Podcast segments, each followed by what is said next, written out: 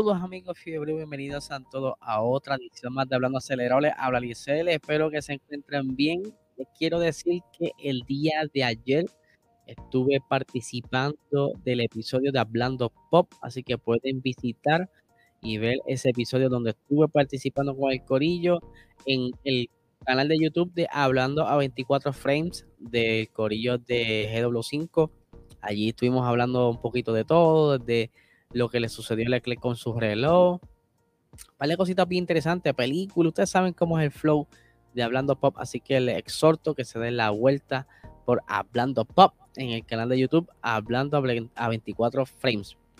Eh, acabamos de grabar un super episodio de Box Talk que estará saliendo este miércoles.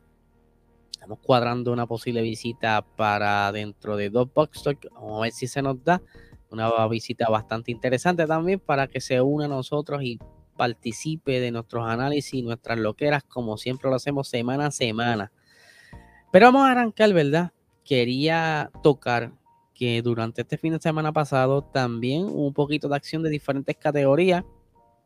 Una de ellas es la Fórmula 2, eh, donde el piloto eh, Porsche, tío Porsche, tuvo una victoria, eh, para el que no sepa, Fórmula 2, de igual manera que la Fórmula 1, corren dos carreras eh, durante los fines de semana donde ellos, ¿verdad? Cuando ellos corren en calendario.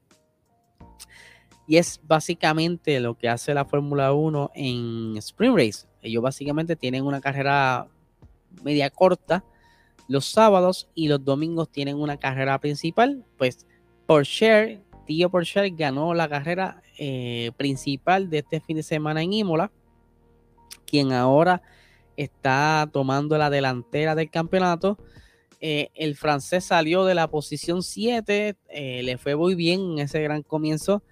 Pudo esquivar entonces un accidente en la recta principal entre Dennis Hauger, que es del equipo Prema, y Jack Duhan del equipo Virtuosi, para entonces poder estar ya en la quinta posición en la siguiente curva. Luego pues tuvo que entrar a los pits, hizo el cambio de, goma, a montar unos medios, pudo pasar entonces a Ralph Boschon para entonces estar ya en la segunda posición, cerca de la vuelta 19. Entonces, antes, esto fue antes que Nisani chocara, que Nisani era actualmente estaba liderando el campeonato, pero entonces con este estos puntos que perdió este fin de semana pasado, pues entonces Porsche, perdón, sí, Porsche, ¿qué se dice? Siempre lo confundo. Porsche, este, tomara la delantera en el liderato de campeonatos de, de pilotos. Actualmente, eh, el podio fue Teo Porsche en la segunda posición, eh, Enzo Fittipaldi del equipo Charles Racing System. En la tercera posición, Ralph Boschon de Campos Racing. En la cuarta, Clement Novalak del equipo MP Motorsports y en la quinta posición Ayumu Iwasa del equipo DAMS. Si quieren, ¿verdad? Que dé todo el standing, me deja saber, con mucho gusto lo haré. Pero por el momento vamos a pasar al siguiente tema. Y es que ustedes saben que durante este fin de semana pasado, pues, eh, hubieron unas penalizaciones, o una penalización que fue para entonces Esteban Ocon, esto cerca de la vuelta, creo que era la vuelta 11, si no me equivoco. Vamos a ver por aquí, lo tenía anotado. Esto fue cerca, de la vuelta 18, discúlpenme. Donde en ese entonces, pues ya estaba todo el mundo cambiando a los compuestos eh, más blandos, a, los slicks, ¿verdad? Las la gomas lisas, saliéndose de esas gomas de lluvia para entonces tener una ventaja sobre seco en ese momento entraron 11 pilotos que habían entrado entonces a cambiar los neumáticos, pero eh, entre ese revolú de pilotos estuvo Yuki Tsunoda, también que está cercano al, garage de Alpine, como también entonces estuvo por ahí Lewis Hamilton. ¿Qué sucede? Cuando está ya listo eh, Esteban Ocon, él sale, pero cuando sale, se tropieza entonces con la presencia de Lewis Hamilton, donde eh, ocasiona un, casi incidente. lo que le llaman un safe release. Y esto, pues, eh, Esteban con le echa la culpa a Yuki Tsunoda. Porque, dice por aquí, es, poco, es un poco frustrante. Éramos un décimo y por supuesto con ese un safe release nos penalizaron con 5 segundos que eso perjudicó nuestra posición.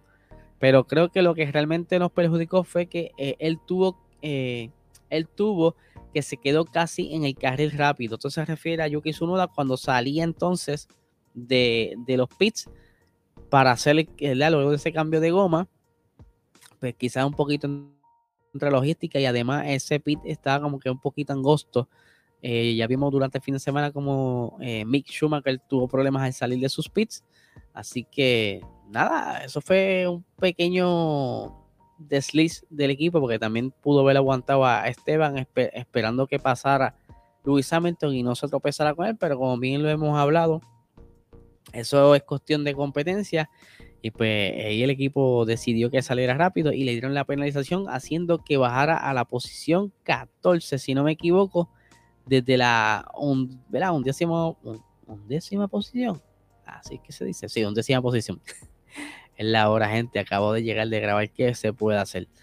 Pero vamos ahora a hablar de el siguiente equipo que en este fin de semana, pues, a diferencia de Alpine, le fue mucho mejor. Y me refiero al equipo McLaren, quien desde Australia le está yendo muy bien. Australia tuvo quinto y sexto posición en, el resultado final de la carrera, pero a diferencia en este circuito, Daniel Ricciardo tuvo un pequeño desliz, no pudo acompañar a su, a, la redundancia, a su compañero de equipo Lando Norris en la parte top 10, ¿verdad? Tuvo que quedarse la mayoría del tiempo en la parte de atrás, pero ellos dicen que el podio eh, confirma que tienen un mejor carro, ¿verdad? Tienen un mejor monoplaza. Y por aquí tengo las expresiones de Andrea Seidel que dice lo siguiente. Es estupendo ver que tenemos esa consistencia y es estupendo ver que tenemos la confirmación de que en lo de Melbourne no fue algo aislado, sino que el, el McLaren MSL36 es un monoplaza y una buena base sólida para todos los desarrollos que se están llevando a cabo. Eh, por supuesto, Apelón dice, ha sido estupendo ver que en condiciones normales este fin de semana hemos sido competitivos y que al final hemos sido el tercer equipo más rápido del fin de semana. Por supuesto, para conseguir un podio en la situación actual, uno de los dos eh, monoplazas principales entre Red Bull y Ferrari tienen eh, que tener un problema porque parecen estar a un gran paso por delante en términos de rendimiento, pero al mismo tiempo no se trata solo de rendimiento, también se trata de hacerlo bien el buen y hacerlo bien el fin de semana de carrera como lo hemos hecho en este fin de semana. Como bien le he dicho a ustedes, esta temporada se va a ver muchos casos que si está cerca, suficientemente cerca cuando sucede algo crítico, como fue el error de Charles Leclerc, como pasó con eh, Daniel Ricciardo y Carlos Sainz, otros pilotos se benefician. Esto es parte de esta nueva filosofía de aerodinámica que los mantiene bastante cerca y todo el mundo está ahí como buitres esperando que alguien meta las patas y poder eh, aprovechar como hizo Lando y pasar al podio en esta ocasión siendo esta su segunda vez en Imola que obtiene un tercer puesto que de verdad le fue bastante bien que como quieran que yo hubiese llegado cuarto hubiera sido eh, el mejor resultado hasta el momento de la temporada. Yo creo que entonces eh, este equipo si se logra concentrar en la data necesaria donde pueden ver en la mejora pudieran darle en el clavo con lo que pudiera ser un buen salto en desarrollo. Pero también tenemos por aquí las expresiones de Lando Norris, quien estuvo contento sobre el monoplaza y dice lo siguiente. Eh, eh, necesitamos eh, mejoras en todas partes, alta velocidad, velocidad media y velocidad lenta, tal vez con mayor inclinación hacia la velocidad media.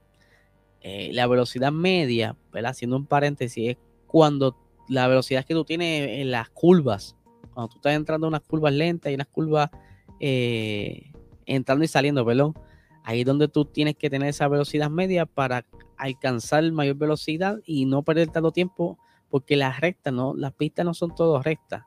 Las curvas tienen mucha importancia y si tú alcanzas a tener más velocidad en las curvas, maybe teniendo una mejor aerodinámica para poder eh, entrar a la curva sin tener que frenar tanto y tener el agarre, suficiente para pasar la curva sin ningún tipo de problema, eso es lo que ellos necesitan. Dice, eh, pero como paquete todo tiene que estar al siguiente nivel. Como hemos dicho en el pasado, el equilibrio ha sido bueno y estamos contentos con el equilibrio.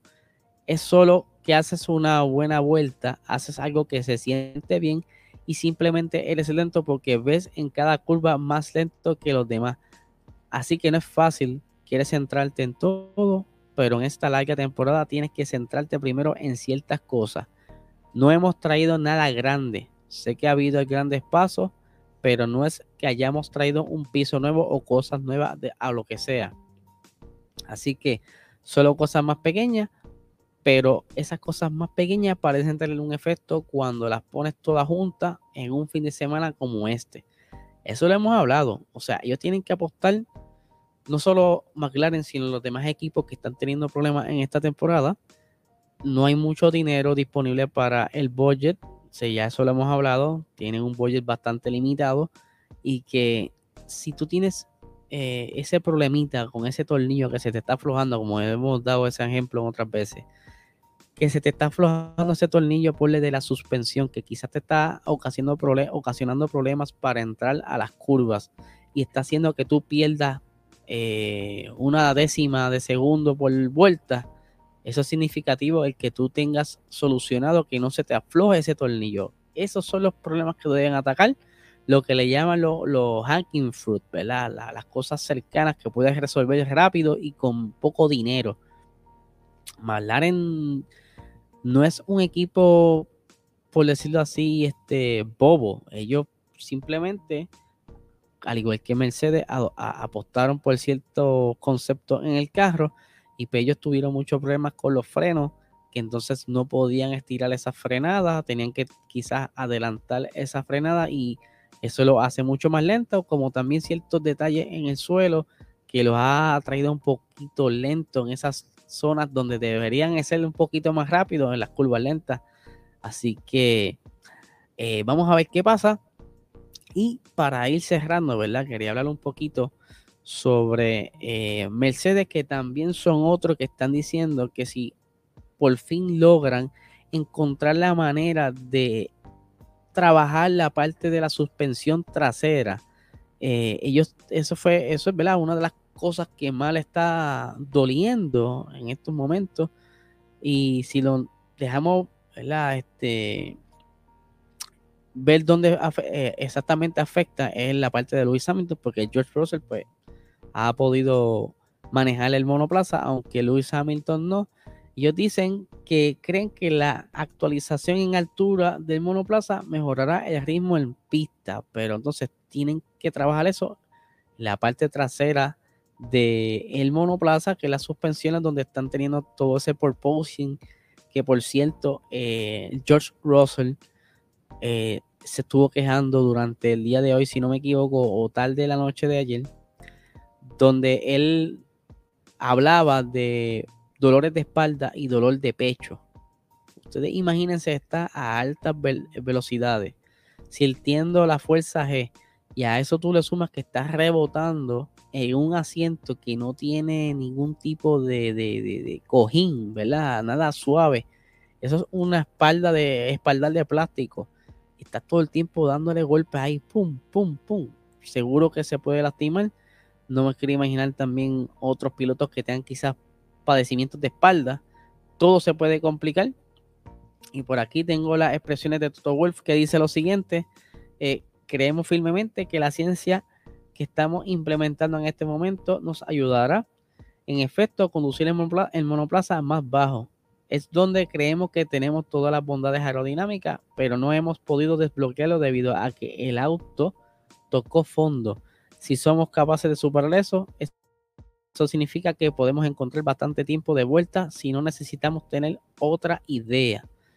Si no encuentran eso lo antes posible en los paquetes que piensan traer ahora en Barcelona, yo creo que ya se puede decir que Mercedes pudiera estar quizás peleando por una tercera posición en el campeonato de constructores, maybe una cuarta si McLaren aprieta.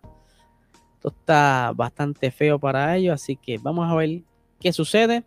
Estén pendientes a las redes sociales. Cualquier comentario, recuerda suscribirte a este canal.